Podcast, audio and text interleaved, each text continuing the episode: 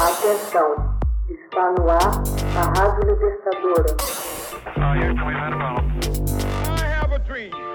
Assim sendo, declaro vaga a presidência da República. Começa agora o Hoje na História de Ópera Mundi. Hoje na História, 15 de dezembro de 1966, morre o produtor e roteirista Walter Disney. Walter Elias Disney, produtor, diretor, roteirista e desenhista, morreu em Los Angeles em 15 de dezembro de 1966, aos 65 anos. Figura capital da história do cinema de animação, ele é considerado um ícone internacional graças à sua importante contribuição à indústria do entretenimento durante grande parte do século XX. Walt Disney fundou com seu irmão Roy Disney a companhia Walt Disney Productions, que anos depois se converteu na mais célebre produtora do campo do desenho animado. Ela é hoje uma das maiores companhias de comunicação do mundo e somente em 2010 arrecadou um total de 36 bilhões de dólares.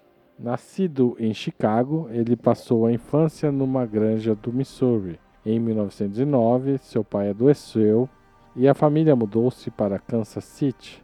Ali trabalhou como jornaleiro, não se destacando nos estudos. Preferia o desenho e as historietas. Em 1918, tentou alistar-se no exército. Como não tinha idade suficiente, falsificou seu documento e conseguiu ser admitido como condutor de ambulância da Cruz Vermelha.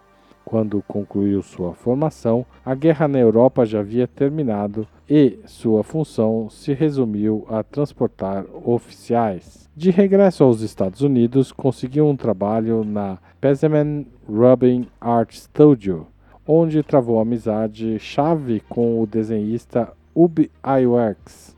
Ambos fundaram em 1920 a empresa Iwerks Disney Commercial Artists, que fracassou foi trabalhar então na Kansas City Film, onde teve contato com rudimentos em técnicas de animação cujas possibilidades o fascinaram. Em 1922, Disney fundou sua própria companhia, a Lofogram Films, realizando exitosos curta-metragens baseados em contos infantis. A empresa durou pouco e, desalentado, Walter Disney mudou-se para Hollywood em busca de qualquer trabalho.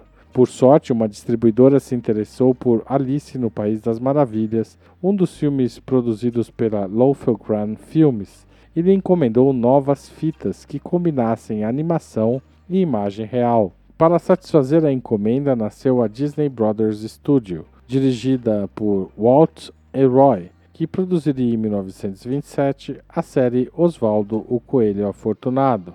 A encomenda era da Universal Pictures e a criação foi de Ub Iwerks, que por sua vez se associou aos irmãos Disney.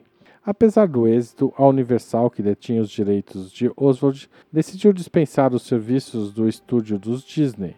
Preocupados, resolveram criar um novo personagem e este foi nada menos que Mickey Mouse, que com o tempo seria o emblema da chamada Fábrica Disney. Discutiu-se entre Walt e Ub a paternidade do ratinho que estreou triunfantemente em Steamboat Willie. Ao tornar-se imensamente popular, os curtas-metragens de Mickey se sucederam com rapidez. Em 1930, os curtas protagonizados pelo Ratinho se alternaram com uma série de graciosas animações musicais intituladas Sinfonias Malucas. O negócio ia de vento em popa. Em 1937, Disney levou a cabo um projeto visionário, a produção de um longa-metragem que seria o primeiro da história dos desenhos animados. A indústria cinematográfica considerou a ideia absurda devido aos enormes custos.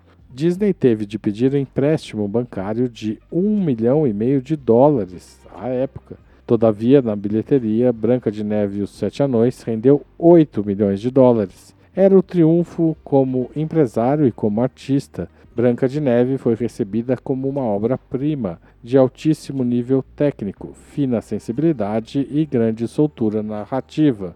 Os ganhos da Disney permitiram que a empresa construísse, dois anos depois, um imenso estúdio em Burbank e produzisse os extraordinários longas como Pinóquio, Fantasia, Dumbo e Bambi. Disney, contudo, deparou-se com uma crise decorrente de uma greve de seus empregados em 1941.